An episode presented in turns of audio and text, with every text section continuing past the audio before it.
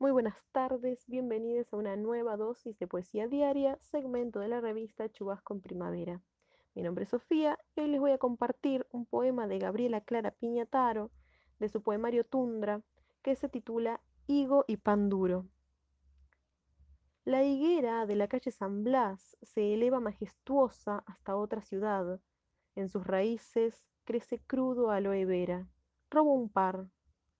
La casa está en venta, las persianas cerradas. Me parece justo delinquir por algo que ayude a cicatrizar las marcas atrincheradas que no se van y resisten a la subyugación química de los fármacos.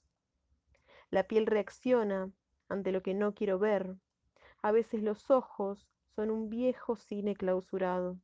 La respuesta está en mí. Soy mi propia medicina. El vademecum reside en lo profundo del corazón.